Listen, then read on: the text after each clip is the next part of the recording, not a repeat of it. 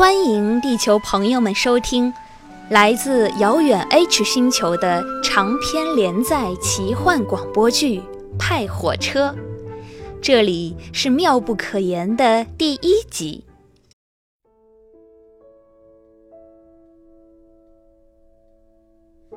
月圆夜深人静，石先生的父亲，也是小聚的曾祖父，年轻时亲自设计的。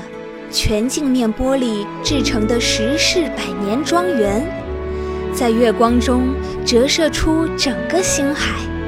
仿佛消失在了地面上。小巨钻出卧室的八角窗，悄悄爬上庄园最高的塔楼，好像站在银河中似的，坐在反射在塔尖的月亮上。从口袋里小心翼翼地捧出爷爷的玻璃弹珠，透过它，可以找到打开整个宇宙奥秘的钥匙。小巨，爷爷离开人间的最后夜晚，给小巨讲了一个故事。小巨拿起爷爷的玻璃弹珠，放在眼睛前，对着难得繁星烁烁的夜空，